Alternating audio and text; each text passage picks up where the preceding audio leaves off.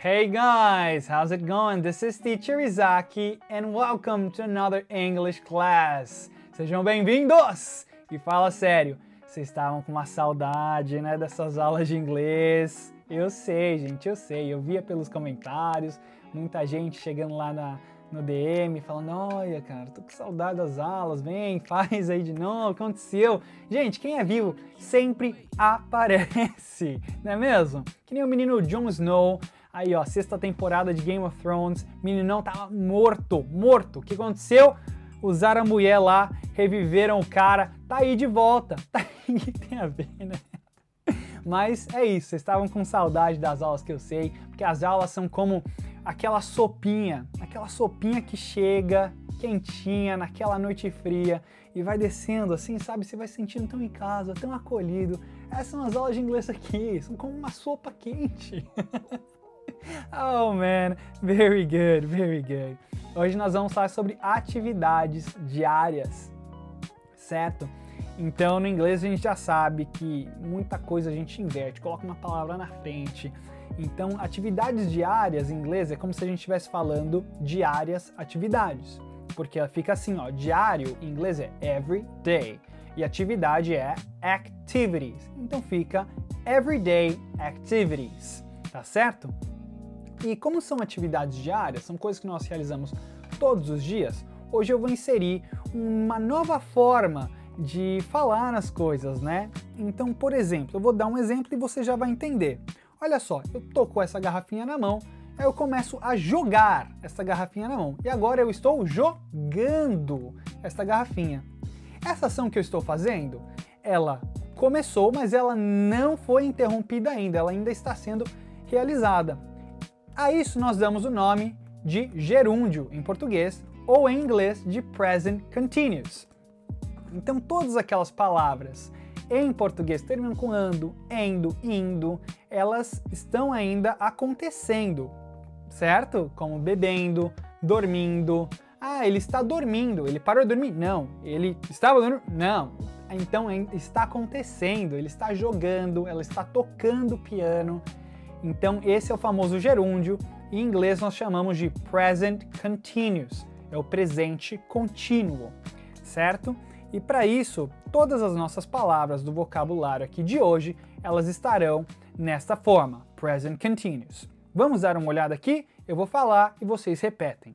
Então, dormindo em inglês é sleeping, sleeping. Estudando em inglês é studying, studying. Lendo um e-mail é reading an email. Reading an email. Fazendo compras ou comprando é shopping. Shopping. Olha que interessante. Então, quando você vai ao shopping, você vai às compras, certo? E como é que eu falo shopping? Tá bom, vim para os Estados Unidos, eu quero ir ao shopping, ao local shopping. Você vai utilizar o mall. Nós chamamos de mall ou shopping mall que é o local onde você faz as compras. Bebendo em inglês é drinking, drinking. Dirigindo é driving, driving. Cozinhando jantar ou fazendo jantar é cooking dinner, cooking dinner.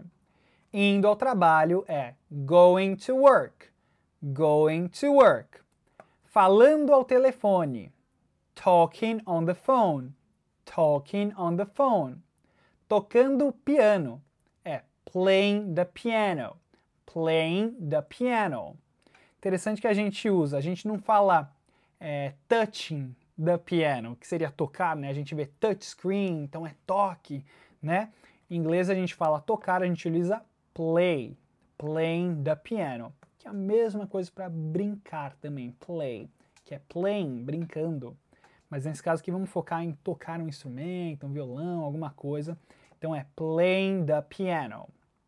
Aqui, ó, lavando as lou a louça. A gente vai falar washing dishes ou washing the dishes. Então a louça aqui é dish. Prato é dish também, tá? E tomando um banho é taking a shower. Taking a shower. Tá legal? E, gente, Agora eu quero falar então, é, ele está fazendo tal coisa, você está realizando tal ação. Como é que eu faço isso? É simples. Nas últimas aulas nós aprendemos é, diversas maneiras de utilizar né, o nosso verbo to be. Agora a gente vai aprender uma nova, que é com o present continuous, o presente contínuo, o gerúndio. Então, para falar, por exemplo, ela está tocando piano, eu vou falar she is playing the piano, utilizando então o meu pronome, o meu verbo to be e acrescentando o gerúndio, né, o meu verbo no gerúndio.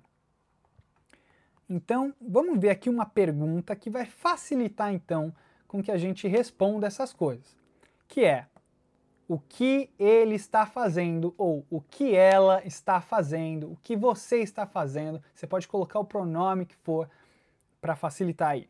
Então, vamos começar aqui com você. What, que é o que, are, que é ser ou estar, you, você, doing, fazendo. Então, what are you doing? O que você está fazendo? Nesse momento você pode responder: I am, eu estou watching, assistindo the English class, a aula de inglês.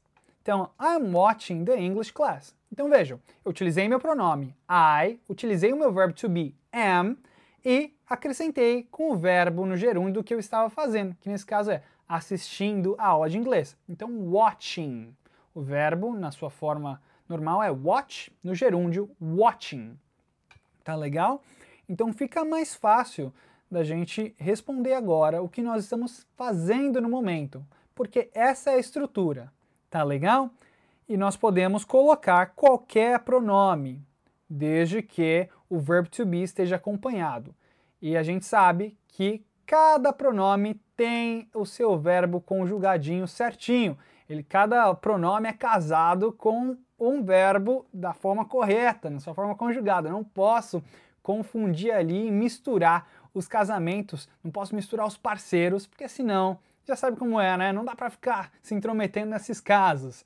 Então, se eu estou utilizando o he, eu estou falando ele, eu preciso utilizar o is.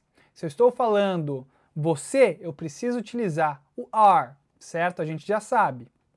Agora vamos ver o conteúdo gramatical. Nós temos aqui, ó, comendo. Vamos utilizar essa palavra. Eu quero dizer, eu estou comendo. Eu vou falar I am eating. Você está comendo. You are eating. Ela está comendo. She is eating. Nós estamos comendo. We are eating. Eles estão comendo. They are eating. Poxa, Isaac, como é que eu coloco então? Nossa, gerúndio, present continuous, mesma coisa, né? O presente contínuo, estou aprendendo agora. Como é que eu coloco na negativa? Então, quero falar que eu não estou fazendo algo. Então, eu vou pegar, já aprendi no verbo to be, eu vou colocar o not depois do verbo to be. Então, eu quero falar eu não estou dormindo. Eu vou falar I am not sleeping. Eu não estou comendo. I am not eating e vou utilizar isso com todos os pronomes. E para perguntar com esse verbo no gerúndio, como é que eu faço? Eu já sei que com o verbo to be eu tenho que inverter. Então eu estou falando you are, você é, você está. Então para perguntar eu vou falar are you? Você é? Você está? E depois vou colocar o meu verbo no gerúndio. Então vai ficar assim: Are you eating? Você está comendo? Is she eating? Ela está comendo? Vocês estão comendo? Are they eating? Então, é dessa forma que eu faço para perguntar. E para responder, se alguém te perguntar, você está comendo? Are you eating? Você pode falar, yes, I am. Sim, eu estou.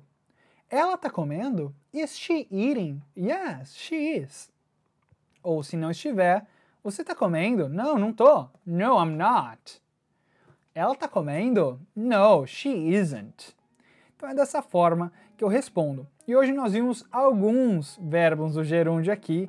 É bom você tê-los na memória, né, memorizados, porque quando chega a hora você já utiliza. E é isso aí, galera, para aula de hoje. Tamo juntinho. Aguardem pela próxima aula. Valeu! Thank you!